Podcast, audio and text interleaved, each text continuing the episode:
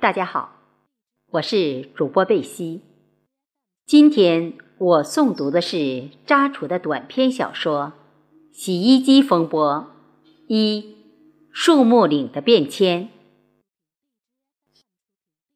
题记：短篇小说根据族属于长沙市做生意，在客户家修理洗衣机时，家庭主妇讲述其亲身经历改编。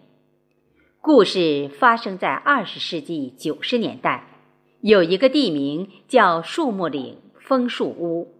农村姑娘叶芳与古风机厂厂长儿子李辉恋爱生子、离婚，一段爱恨情仇凄美的感人故事。李辉家曾经的辉煌与败落，主人翁叶芳的善良与贤惠。谱写了一曲人间真善美的赞歌。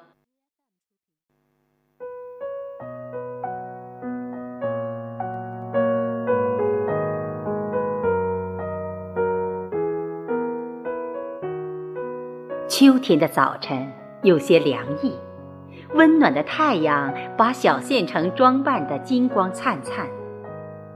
叶芳的小区属于动迁房，每到仲秋。小区内溢满桂花的香味。叶芳的那栋楼前有一排桂花树，桂花盛开时金灿灿一串串，随风起舞。人们从这里经过都驻足，走到树前仔细端详，用手抓住一串桂花，眯着眼睛头靠近，闻一闻桂花的味道，久久才离去。有的人还顺便摘几串桂花，用塑料袋装好带回家，养在小玻璃瓶里，顿时香气四溢，给房间带来温馨浪漫。小区内有十几栋楼，房子老旧，五层楼高，上下要爬楼梯，所以。居民们听说县住房和城乡规划局要对这一片小区进行规划，大家喜出望外，指望早日住上电梯房。叶芳住的小区叫枫红小区，二十世纪八十年代，这里是农村，当年地名叫树木岭，属丘陵地带。周边有很多村庄，有农田、池塘、小片树林，过着男耕女织的生活。叶芳住的村庄枫树屋，山清水秀，风景如画。毗邻县城，二十世纪九十年代，根据国家政策，树木岭一带经过政府部门规划，新建了小区，枫树屋也全部拆迁。大家也分到了相应的安置房与经济补贴。记忆里，枫树屋东南角有一棵生长一百年左右的枫树，每到春天枝繁叶茂。村庄名称由来，可能是有这棵树的缘故。老者说，这棵大枫树显灵。能保护村庄里的人们子孙富贵、多子多孙。枫树屋历代都有达官贵人，现在也有很多名牌大学生，在周边一带也算是名门望族。有人说，就是有这棵大枫树的缘故。在那年土地征收时，为了砍伐这棵树，枫树屋长者。还聘请了法师做法念经。枫树屋离县城繁华地带有一公里左右，县城周边有很多小型工厂，如皮鞋厂、鼓风机厂、电机厂等。高中毕业后，叶芳就在离家不远的鼓风机厂上班。时过境迁。当年上班的古风机厂早就荡然无存。叶芳现住小区在八十年代是一片枫树林，林中也夹杂少许松树。小时候，在春暖花开季节，他们在这里放牛砍柴。叶芳每天养成早睡早起习惯，早晨六点半起床，晚上十点钟睡觉。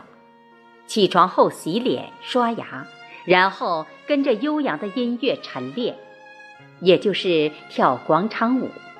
他这种作息时间规律，加上饮食合理调节，所以身体一直十分健康，身材匀称。不胖不瘦的他，风韵犹存，红光满面，走在大街上，回头率还是比较高。已经是天命之年的人，比实际年龄小很多。只是不幸的生活遭遇，在他脸上有一种忧郁，琢磨不透的展现出来。叶芳热爱生活。喜欢花花草草，家里面养了很多盆景。他女儿出生在腊月，叶芳又爱花，小时候给他女儿取名叫李红梅。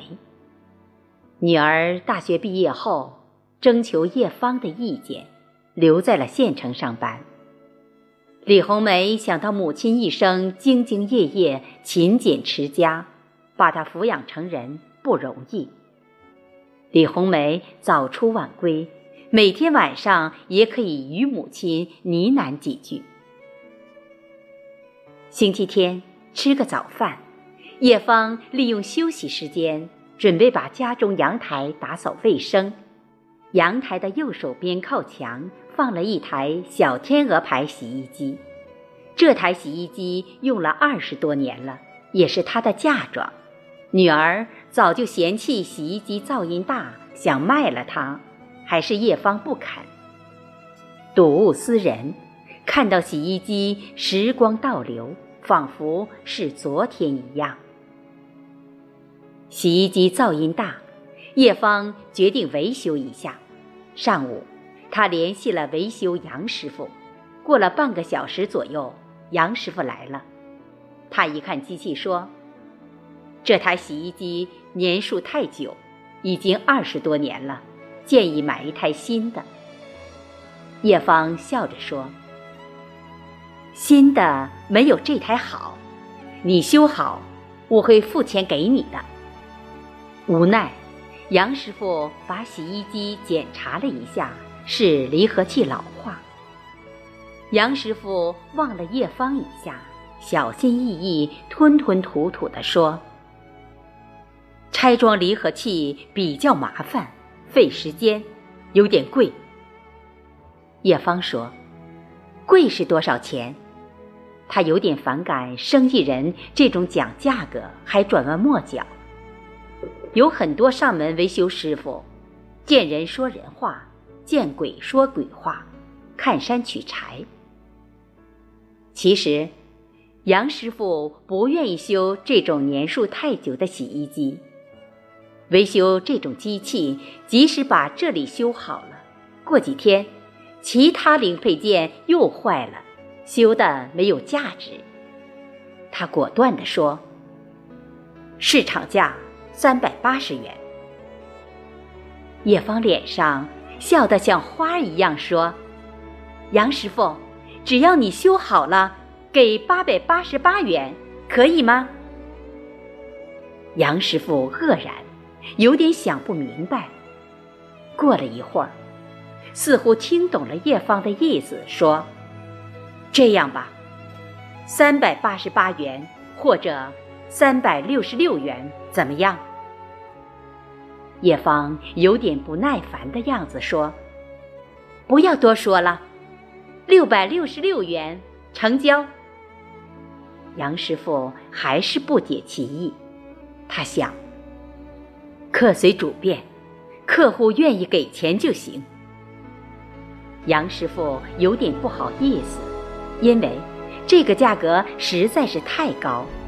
他承诺，以后这台洗衣机坏了，他来维修，只收取材料费。叶芳接着说：“你维修好后，机器放在这里不用，留作纪念。我再买一台小天鹅洗衣机回来。”说着，哈哈大笑起来。杨师傅大惑不解。这时候，叶芳泡了一杯茶给他，接着又讲述了自己年轻时候那段凄美的爱情故事。